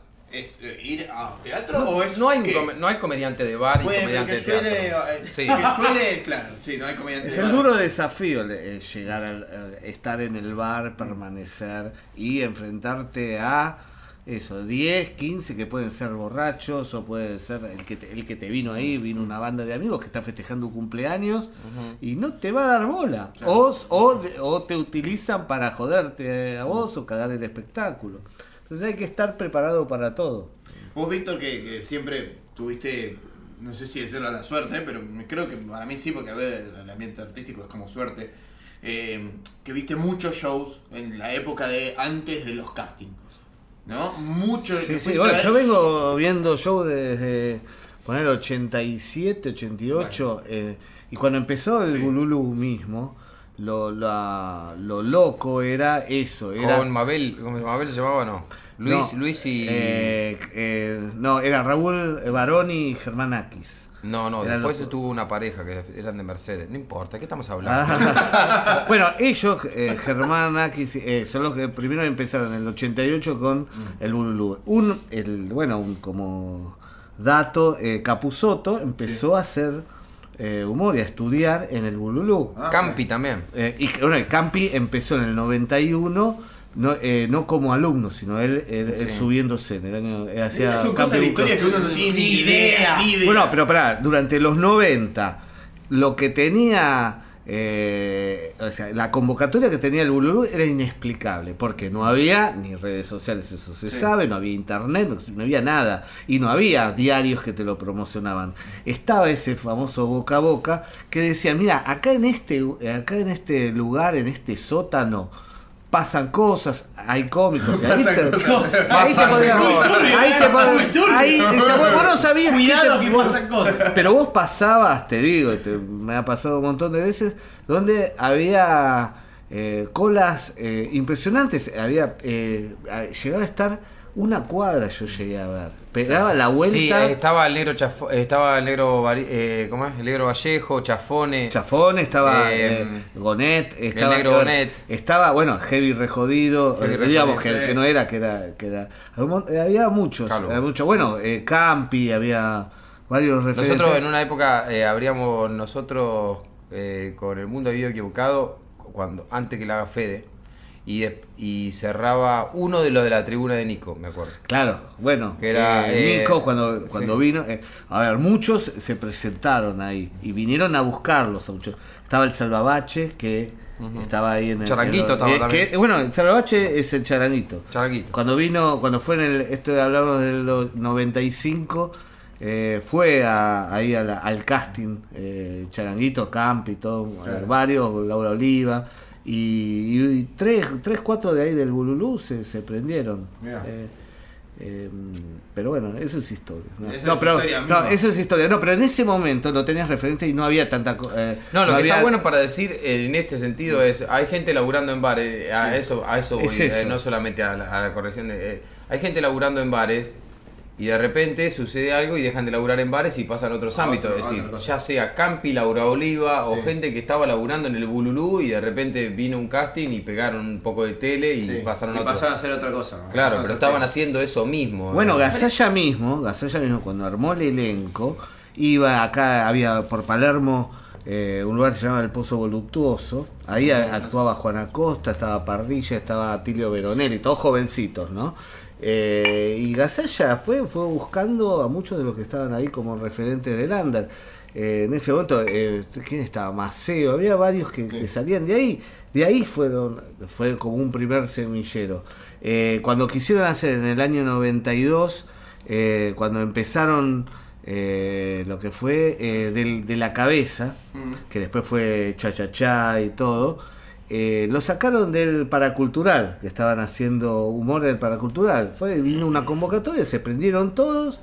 Y bueno, y después subsistió el que podía. mm, Pero se prendieron todos, es re loco porque se prendieron todos. Vos mirá la programación del paracultural, por Sí. ejemplo. Primero tenés Posca, después atrás Pablo Cedrón haciendo otra cosa, después atrás las gambas al ajillo Claro, haciendo bueno. otra cosa, después atrás eh, Capusotto haciendo otra cosa, después atrás Alberti haciendo otra cosa, después atrás el Gordo Casero haciendo otra cosa. Entonces, claro, con ese elenco... Y pero- Ortiverea, y y entonces- tremendo. Claro, pero ¿qué pasa? Esa generación era una generación de, de, gen- de- de gente que hacía cosas que no se pueden hacer más. No, no, no es que no se pueden hacer más. Simplemente eran los jóvenes que en ese momento ese estaban momento, tratando de buscar. Y hoy el lugar ese que ocupaba el Café Concert, el, el primer Café Concert de Gasalla, el que, el que rompe, porque rompen con estructuras que hoy nos parecen cotidianas. Es decir, el, el- el Café Concert, cuando arrancó, toda la gente que hacía teatro tradicional decía, no, el teatro es en el teatro. Claro, claro, ¿Qué mierda va a ser teatro en cualquier parte? No se puede hacer teatro en cualquier parte. Y era una movida que tenía que ver con los 70, con los 60, con la- hasta el muralismo era eso. O sea, eh, eh, eh, Diego Rivera era como el arte de los museos, el arte en la calle, ¿entendés? O sea, murales en las veredas. Claro. Eso, eso era lo que rompía. Bueno, eh, el teatro rompía también eso. ¿Cómo el arte solamente en los teatros? El, el teatro en cualquier parte. Y, y eso que ahora nos parece tan normal y común, eh, hubo que romperlo. Después vino el, la generación esa, la de, también de Tortonese, Sí, de Batato sí, Barea y, todo eso, que era más revulsiva, más contestataria. Y la identificación generacional de la generación nuestra, generación más, generación menos, digo, generación nuestra es el stand-up. En el stand-up es donde apareció eso. El, el género que realmente prendió. Porque hay otros géneros. También está el clown, también está la impro. Claro, Todos sirven y son buenísimos. Y hay gente que desarrolla cosas recopadas en eso. Pero el stand-up de, una- de alguna forma prendió y se convirtió en ese, en eso, en esa, en esa cosa distinta que hace que un montón de gente de una generación se identifique con eso. ¿Por qué? La pregunta que te tira, así. Bueno, ¿Por qué el, crees? el stand-up, mira, seguimos hablando de historia, no quiero aburrir. No, No, no, No, pero eso, para pero- mí no, no, pero eso permite entender Sí, después cómo se a va, ver, yo, cómo eh, se vienen Me siento haciendo. re alejado de nombres como Campi, Capuzotto y que los nombres que ellos pisaron en el Bululu, que era el mismo lugar donde yo tuve mi primer casting para ir a- al festival que yo quería ir, es como, mierda, yo no sabía que El estaba pisando el lugar donde El pisó toda esa gente. Que hoy por hoy Claro. es gente que lo veía re lejana. Un tipo- Salvo Capuzotto que fue vecino también, que vivía acá cerca. Ah, bueno. Vivía cerca. Acá nomás, Sí, vivía a sí, la vuelta, sí. me lo he cruzado un par de Sí, veces. sí. Eh, salvo eso, después no tengo un cruce. Bueno, pero mira, el, el primer show de esta- uno de los primeros shows de stand no sé si el primero exacto, eh, yo eh, fui sonidista en el 2001. Eh, yo trabajaba en ese teatro de sonidista y de... Porque antes que me den la, eh, la oportunidad de subirme arriba, yo hice todo lo posible, pero me, daba- me dejaban trabajar abajo nomás. Entonces hacía tiracables, dicen que tenés sí, que ser. bueno, claro. sí, claro. Es la misma Claro. forma. Entonces, eh, laboral. Es que- ¿Qué pasa? Ahí hacía show legal, eh, hacía Las mujeres son como las viromes, Sí. eh, año 2001, y el pr- primer show de grupo que se llamaba En Pie de Risa, Sí, que ese es estaba... el primero. Es el primero. Estaba eh, Angelini, Weinstein, Natalia Carulia y Martín Rock. Es el primer show de stand-up. Es- lo- no, no me lo contaron, yo estaba haciendo luces. Me- eh, es el primer, el primer show de stand Yo lo vi. Eh, y estaba bueno el show, estaba re bueno. Eh, eh, no es casualidad que haya aparecido ese show en el 2001. No es casualidad. No. Era baratísimo poner un show en una época en la que nadie tenía un mango, loco. No había manera de producir un show. ¿Sabés qué necesitaba? Poner, subirte al escenario y ya. Y en ese momento, como en la estructura de show y todo lo que se vendía, por lo menos se ponían una camisa parecida con una corbata de color distinto, ¿entendés? Y más o menos, y era eso nomás, no había que producir nada, había que comprar tres corbatas en el 11. Si no había plata para producir nada, no había plata. Más o menos lo que se está por. Lo que ahora. Claro, Claro, es lo que está pasando ahora. Pero ¿por qué, ¿por qué el stand-up subsiste? Porque así como nosotros decimos, che, qué difícil, están pasando cosas jodidas en el género, también por otra parte, hay espectáculos monumentales que tienen 6 piletas, 2 tigres de bengala y 16 bailarines que ya bajaron de cartel hace rato. Y nosotros Claro. seguimos subsistiendo porque necesitamos un micrófono nomás, ¿viste? Entonces se puede hacer. Incluso para los productores es, es algo extraordinario. Entonces, ellos saben que vos vas a hacer. Va un, un andapero convocante, llena un teatro de 600 localidades y necesita tener dos micrófonos, ¿entendés? O sea, luces, sonido, lo básico y dos micrófonos, uno de backup y uno en el escenario y se terminó. Y eso es todo el gasto de producción, digamos, real de show que tiene. Y por eso, por eso. Es por eso. plata Ah. más, plata menos, eh, mejora la calidad, pero con eso básico. eh, Claro, claro, el claro, estándar claro. existe, por supuesto, el stand con eso ya existe. Y con un micrófono de karaoke, con Sí, cualquier cosa sí. lo sé. Y a veces hasta sin micrófono. Y a veces a sin comediante. Y a veces sin comediante. Se hace, se hace igual. Víctor, eh, a nivel eh, festivales, Sí. ¿qué, qué, qué- a qué aspirás? Yo, creo que para mí en festivales, salvo bueno, el Ciudad, que, que ahora ya no lo tenés, pero está, agarraste. No, el no voy a hablar sobre No. eso, sobre eso. Y agarraste provincia Robo a mano armada. ¿A, a qué esperás a, a, a, a más? A- o sea, en Mira, eh, yo creo que lo que lo eh, a ver, en Ciudad Emergente yo creo hasta que lo, lo dejé eh, en el 2015, yo creo que ahí fue una, una gran concreción porque pude demostrar y el género lo demostró que teníamos todas en contra y vencimos a todas. Sí. En el sentido de que ese año 2015 eh, nos pusieron a las 3 de la tarde, eran el día más, digo, días más fríos, o sea, en mitad de, viste, en junio. Ah, junio, junio. Eh, de, de 3 a 5 de la tarde no podés, un jueves y viernes no Claro. podés ponerlo. Y a mí me decía, pero si ustedes lo llenan igual. Y no pero no me expongas a Claro. eso. Eh, eh, es decir, yo me acuerdo de eso. Digo, no, no quiero. Ahí hay las primeras discusiones. ¿Cómo vamos a poner 3 a 5? Ahí lo, lo logramos. Eh, justo era el día del padre. un, la gente no salía corriendo, viste, para irse ahí eh, un día del padre. Y el día sábado, día del padre, el domingo y el sábado eh, jugaba Argentina-Brasil. Yo dije, este, si superamos, si superamos esto, para el desastre. ¿A- ¿Alguna más me quieren pegar? O sea, si superamos esto, no, no por eso, superamos y se llenó. Y te aseguro, jueves y viernes era un centro cultural Recoleta vacío y lo único que estaba lleno era el stand-up. Y no había un puto afiche promocionándolo. ¿Eso qué significa? Puto o heterosexual, no queremos discriminar a nadie. Pero no había nadie. Pero no había afiches. No, no había afiches nadie. decía- y, no Sin de- y, si no, y no decía, acá en Ciudad Emergente va a haber stand No había, no había nada. Pero la gente lo identificó. El estándar con Ciudad Emergente y Ciudad Emergente con estándar. De hecho, vos buscas en el buscador.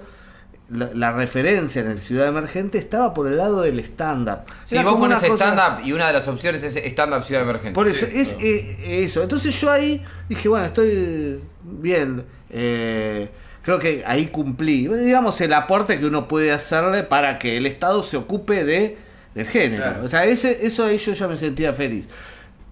Vino el nuevo desafío en provincia emergente, que había que armarlo de- desde cero. también, viste, tratar de, de contagiar la misma mística y todo, que funcionó este año también, pero creo que un gran paso que, viste que yo siempre estoy buscando, es como que tratando de buscar a los nuevos, porque para mí el gran... lo- lo grande, o sea, los conocemos a todos los que son buenos y todo, pero también el desafío es dar lugar eh, y abrir el juego, ¿viste? A lo- A, la gente nueva, que te trae muchos problemas porque se te, eh, a ver, se te vienen en contra mucho, pues dices, eh, mirá quién llamaron. Y bueno, pero tenemos que darle el lugar a lo nuevo. No vamos a poner solamente a lo. Si claro. no, no, si no, no es. No, para eso no hacemos. Por O supuesto. sea, Sí, igual eso- si no tenés esa, tenés la de. Y, pero este ya fue como cuatro Claro, veces. claro, y si no es eh, como Claro. cuatro veces. Y bueno, sí, pero lo necesito Que prestigiar yo también. particularmente lo he opinado como Y no, ¿por no, qué lo pero ponele a, a Picote, porque lo llamáis, porque yo sé que me lo dejaba arriba, pero qué bueno es, y de hecho lo, vos estás en la misma foto, por decir así, estás con tipos, estás compartiendo el mismo escenario con tipos eh, eh, consagrados, con, con trayectoria, que, eh, eh, con los nuevos, o sea, vos, vos, vos, vos, vos nuevo con, con eso. Esa era. No, una cosa que me parece que, que cerré, que me gustaba en esta búsqueda, fue el año pasado en el concurso este de acercarte que, que hice. Me dieron bolilla, el premio que, que lograron, o sea, que- que pudimos meter, es un viaje a Hollywood para perfeccionar. ¿Por qué? Porque los del rock eh, le daban eh, un viaje a Abbey Road ¿viste? Sí. y grabar un disco. Sí. Yo dije, ¿y por qué no el stand-up? Dice, ¿y qué puede ser equivalente? Dice, vos me decís, mira que te digo, ¿eh? Sí, dice, y actuar, ir a actuar a Estados Unidos. O sea, vos te- o sea, a ver, pa- que te paguen un avión estadía y. Eh, claro, pasa que claro, tienen que ser los nuevos, ¿no? Este es, es- eso es más difícil. Lograr eso, a mí yo dije, bueno, me ace- aceptaron, ¿sabes qué aceptaron? Bueno, fue ahora un marplatense, ganó, Pablo Vasco. Pablo Vasco, Pablo Pablo Vasco. Y, y fue, hizo el curso, todo ahí, lo, lo- Era en lo el pasaron. Laugh Factory, era de En allá. el- sí, sí, sí. que sí. fue. Yo tiro el dato duro. Sí, Eh, no, sí. acabo de leer un libro de, de stand-up de Estados Unidos que se llama Me estoy muriendo aquí arriba, que habla de la década del stand-up en Estados Unidos, en Los Ángeles, en la década del 70, y habla de el. eh, no me está saliendo el nombre ahora del, del lugar, que era el, el club de comedia que en aquella época era, estaba arriba. Y que fue reemplazado por el Laugh Factory en la década de los 80, con Chris, Chris Miseli, lo que se llama el, el dueño original. Sí. Y que fue la gran. Es, es en Los Ángeles, tengo entendido, es el lugar Sí. para ir a hacer stand-up. Hoy en día. Sí, no, y vos ves los nombres que aparecían ahí, y vos decís, ah, todos empezaron acá, ¿viste? O al menos pasaron por ahí todos, todos los grandes nombres. Yo creo que todavía eh, le está faltando eso a. a- Un lugar, vos le decís. está, lo- digo, por eso es que, que- por eso es que creo en fogonear los clubes de comedia. Le está faltando. Vos tenés que pasar por un club de comedia y tenés que levantar la vista y en una marquesina gigantesca tiene que decir hoy a la comedia. 23 Radagás. Claro. Después Sanjiao a la 0.30. Y antes, eh, no sé, Lucha Meyer. Y así, ¿entendés? O sea, clubes de comedia grosso, que, todo, que la infraestructura esté puesta en función de no solamente, bueno, acá tiramos con un escenarito, unas lucecitas. No, que haya una estructura, una Sí, sí, infraestructura grande puesta y guita puesta como para que el club de comedia sea prestigioso, interesante y que vos vayas a ver el comediante directamente a un club de comedia y que los comediantes que veas son comediantes de primera. Por eso apoyamos todos al hashtag Un lugar para el taburete. No, pará, ahí me acordé. De María. Ahí me acordé. Era el Comedy Store. Ah, que era el lugar en el que la sí, década de los sí. 70 todos querían ir porque iban los agentes de, por ejemplo, iban los representantes Bueno, de, sí, de claro. Tonight Show Claro. de Ah. Carson a ver comediantes y decían, vos estás para hacer los 15 mi- eh, los 5 minutos en el programa de Carson. Y era lo que ellos querían. Claro. Era pulir esos 15 minutos para poder ir a Carson y romperla. Porque Carson era, pegarla en Carson era que te conociera todo el país sí. al día siguiente. Claro. ¿Qué- qué- Sí, qué- era- Y para teatros, ¿qué, qué diferencia encontrás con el, entre el teatro y el bar? ¿Y qué, qué, qué- qué- qué aspira el teatro? La sea, diferencia fundamental entre el teatro y el bar, que es que en el teatro la gente está sentada en una silla y no hace ninguna otra cosa que mirarte, está a oscuras y lo Claro. único que está iluminado sos vos. Es- Y en el bar tenés que competir con las papas fritas, con la, La Hermoso. cosa que no sabe. La máquina de café. con la máquina de café, con la picadora de hielo del daiquiri, con el cable flojo del micrófono, con el escenario chiquitito, minúsculo, con todo eso que es otra química y otro, es otra mm, dinámica. Claro. Pero bueno, lo que tiene el teatro es que la gente, primero, si vas a jugártela a un teatro, sabes que la gente que va a un teatro ya a verte, no te encontró circunstancialmente en un bar, va a verte. A verte vos. Entonces ya es laburás un poquito más con un público que ya sabe de qué se trata y está interesado en ver más. Eh, en ver más. Quiero hacer eh, énfasis en eso, en ver más. más, no en ver lo mismo otra vez. Claro. ¿Sí? Entonces, siempre ofreces más, siempre ofreces más. todo el tiempo. Entonces, así se puede ir aspirando a llenar teatros. Si ofreces lo mismo, luego otra cosa parecida, pero más o menos lo mismo, y no, para mí no funciona. No, o sea, no para mí el primer, tu primer disco no tiene nada que ver con el segundo y el segundo no tiene que tener nada que ver con el tercero. Sí. Es la diferencia entre, entre perdón, que- entre Charlie García y Nito Mestre, digamos. Nito Mestre. Nito Mestre dijo yo con esto estoy bien y Charlie García dijo no, yo quiero hacer más. Y otra cosa, entonces le empezaron a decir, "Eh, este se volvió loco, si estaba bien tocando sui generis y ahora quiere hacer canciones sobre que demuele hoteles. Y bueno, eh, bueno, pero uno hizo una carrera y otro hizo otra.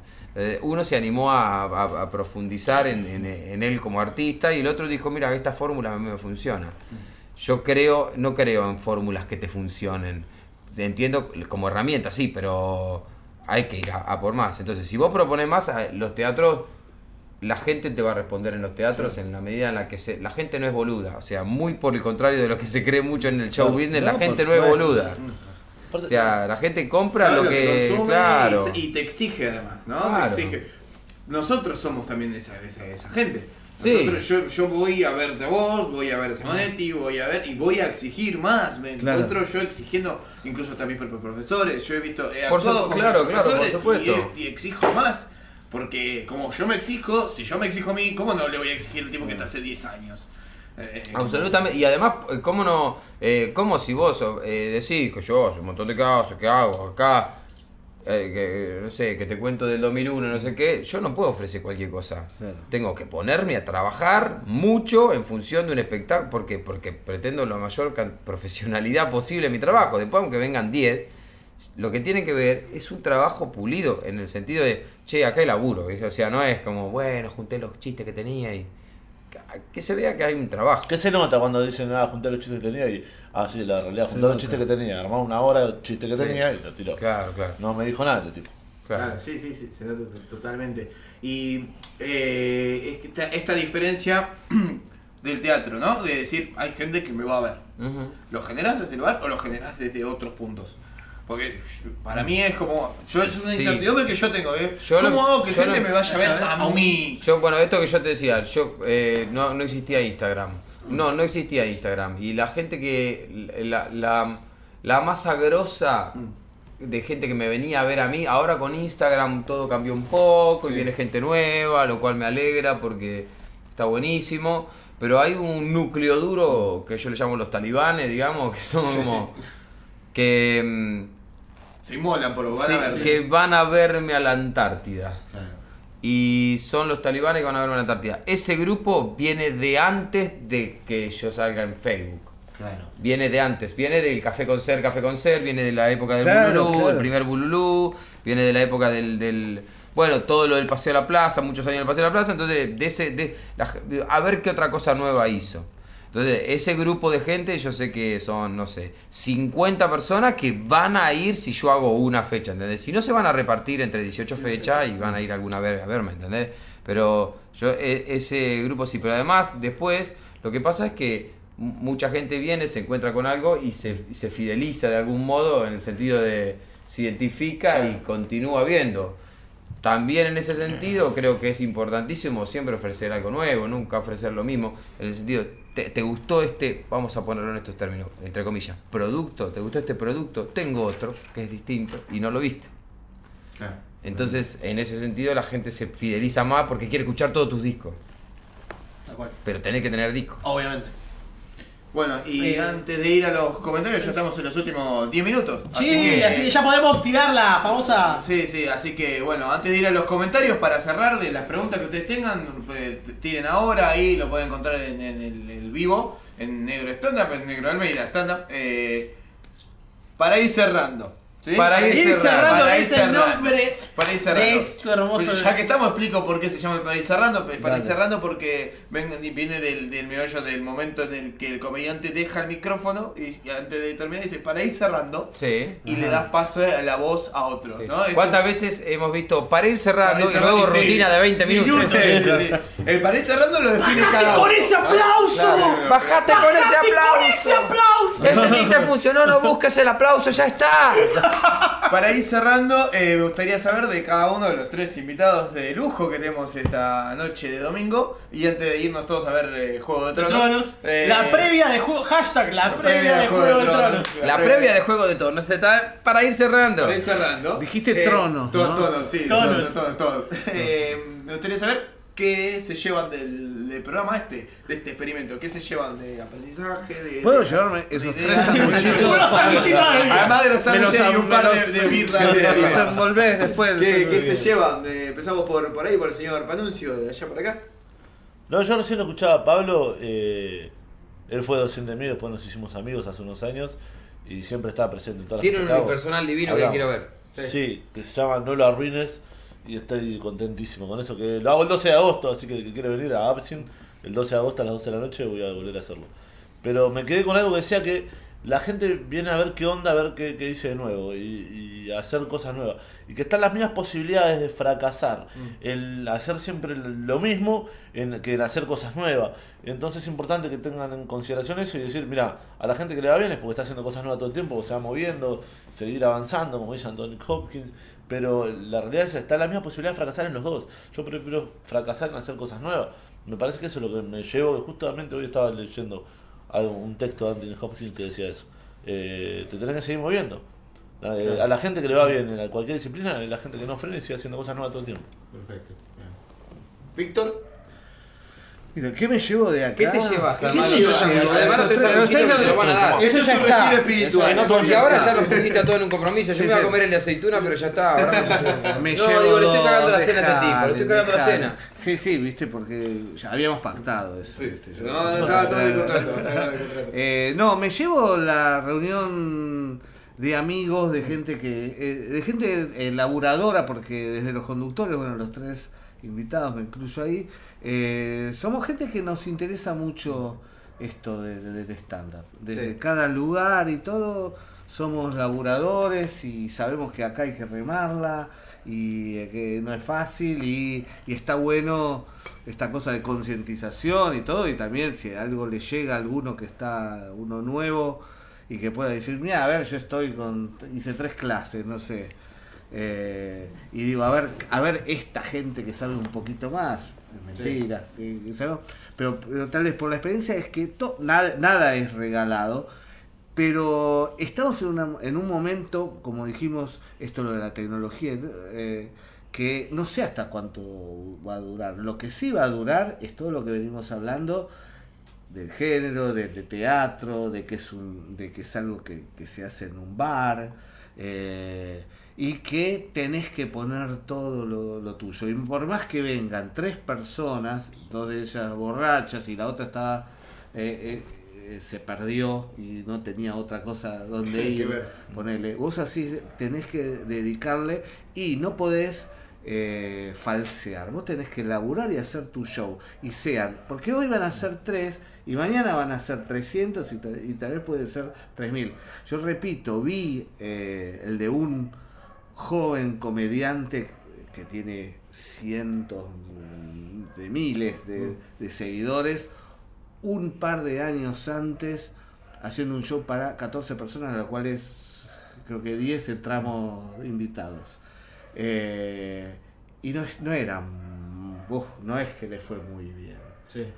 Pero el tipo, después, hoy con la ayuda de la, de la tecnología y de todo eso, puede, puede capitalizarlo. Yo creo que si se hubiese quedado jovencito, eh, muy- muy- ahí en eso, si se hubiese quedado ahí como, y se hubiese frustrado, diciendo, no, che, ¿sabes que no, no se ríen conmigo? ¿Viste? Era- Sí.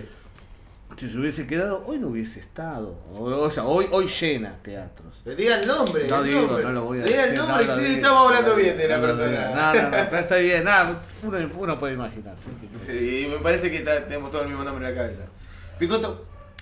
Eh, ¿Qué me llevo de este, de este encuentro? Bueno, me, eh, primero me llevo esto mismo que dice Víctor, un encuentro lindo de gente que está laburando en esto. Eh, Franco lo tuve alumno y bueno, el pibe este. Eh, eh, Que no fui No, de nada, pero... no, eh, pero bueno, no, gracias por la invitación primero. Eh, yo, y tenía gracias- miedo, yo tenía miedo que no venga, te invité tres veces a un show y no Sí, viniste, es verdad, que, bueno, No, lo que pasa es que los domingos son complicados para mí porque el show es muy tarde y yo tengo el muchachito y la niñera. Sí, no. Bueno, em, entonces, eh, no, lo que me llevo es eh, encontrarme con gente que está dando vueltas en esto y girando y laburando. Es como cuando, el, viste que en el gimnasio, vos vas a un gimnasio y vas todo el año al gimnasio y... En septiembre entran a caer los que no quieren panza para diciembre. Tal cual. ¿viste? Y- Sí. entonces eso. caen y vos sabés que van a durar un mes y medio, que no van a bajar la panza para diciembre porque faltan unos meses, no va a pasar. Y está el que va todo el año. Hay gente que levanta más peso, hay gente que levanta menos peso, hay gente que longa más, hay gente que longa menos, pero, hay, pero vos sabés cuáles son los que están trabajando todo el tiempo, ¿entendés? Y le están poniendo. Y eh, eh, me encontré con, con un ámbito así, copado en ese sentido, digamos, buena onda en términos generales y, y me llevo también un repaso eh, muy viejo de cosas. La máquina del tiempo. Yo quiero explicarle a la gente que yo arranqué de muy pibito, ¿sí? Porque si no van a decir, pero este chabón tiene 60 años y no dice nada.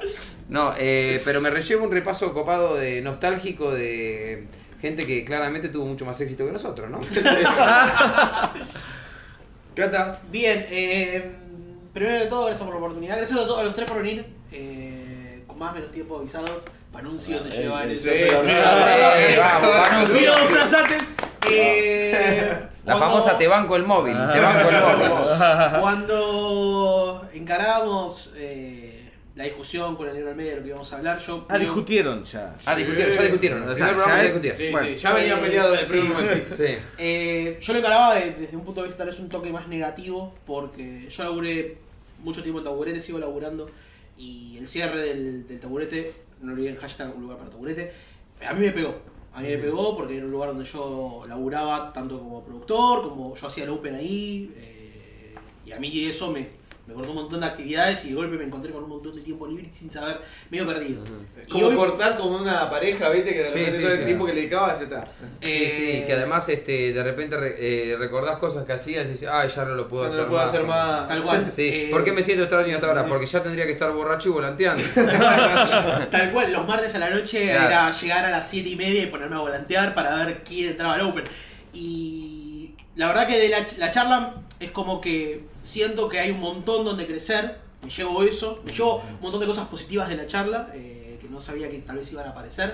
Eh, me llevo un montón de anécdotas que no sabía. Yo estoy hace dos años en el género y todavía siento mucho que toco de oído y me llevo un montón de cosas de- del bululú que yo no sabía que había si- sido pisado por gente, claro, Sí, gente que hoy en día está en televisión. El Bululú tuvo cuatro formas, por lo menos cuatro formas, o sea, no es, no, nunca fue como ahora, ahora es la cuarta forma creo, cuatro dueños y cuatro formas distintas y cuatro programaciones distintas.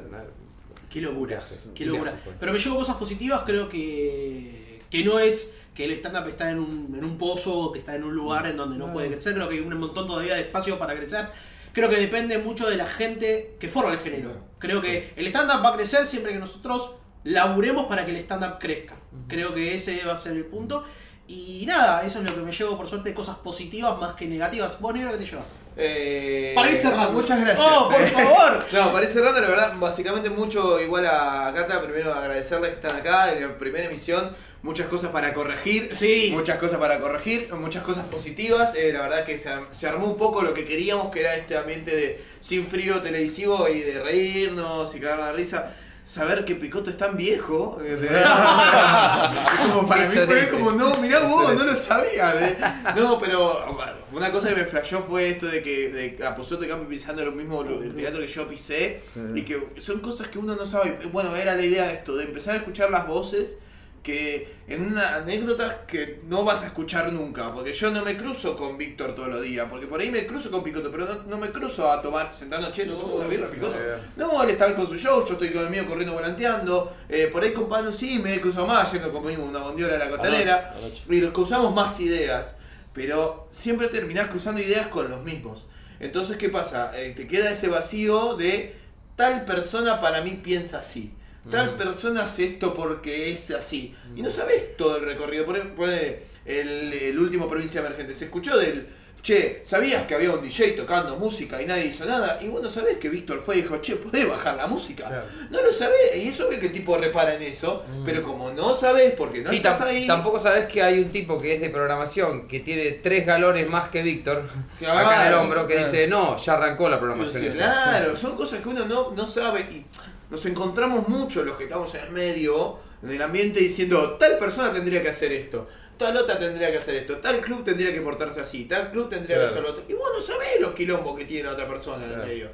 Te pones también en pos de me gustaría mejorar lo mío en base al otro y no vas a mejorar en base al otro, mejoras en base a vos. Claro. Entonces por eso es que genero este espacio que, creo que es algo copado y Sí, como digo, bueno. me parece que sirve para el ambiente. Ujú. Un poco de choque también, un poco de pelea, un poco de discusión y un poco de cagar de risa. ¿no? A y para ir cerrando el fin de también la opinión es- porque para ir cerrando el fin de que vengan este horario que caiga ahora ¿no? bueno. Es el horario del domingo. entendiste antes de. Thrones todo Así que bueno, antes de irnos, algún mensaje, Cata, que tenemos de la gente está actualizando. Ahí, el señor Bien, eh, Carlos Guzmán dice que la mandíbula de Panuncio deje de tomar anabólicos que está toda trabada. Caro nos bardea desde temprano estaba Sí, no, no, Caro mandale un beso estaba muy Mandale del te mandamos un beso Caro Guzmán Qué bueno que salió del shopping para poder ver el Tal programa, cual. ¿no? O sea, Eh, sé que Boris dice, el negro resentido le echen cara lo del año pasado a Wolf, jajaja, genial. lo de soy el hincha pelota del medio de la, de la- Me estigmatizaste con eso, Wolf, eh, igual. Tal cual. bueno un poco hincha pelota sos Un poco hincha pelota soy, pero no para que lo diga en una radio online. Eh, dice, salió muy bueno que se repita, pero lo dice Eduardo Grosso. Que fue Bien, el que- ah, arriba, viéndolo. Muy bueno el conductor. Ay, gracias, pa. Y después comentario de Seque de Boni salió piola del programa, gracias Ah, Seque. vamos, gracias, Gracias, Seque, Seque, Seque. bravo. Y con eso estamos, estamos ya cerrando, eh, Listo. liberándolos para que vayan a ver Juego de Tronos. Perfecto, son las 10 en punto, gente. Muchas gracias. ¿A qué cámara? Hablo a esta cámara de acá. Eh, muchas gracias. No nos vamos a ver el domingo que viene. La idea de este programa es que sea un domingo de por medio, pero nos vamos a tomar una licencia de 3. Ah, o sea, no el domingo que viene, no el otro. El otro El vamos otro, a volver tres para poder corregir cosas y darles un mejor programa. vamos a Dejar, hacer. va a dejar un par de baches que tenemos acá con la tela, que se nos cae ahí, las cámaras, a ver si conseguimos una camarita más. Y nos vemos dentro de tres domingos. Muchas gracias. Para ir cerrando, pueden encontrar esto en Negro Stand Up.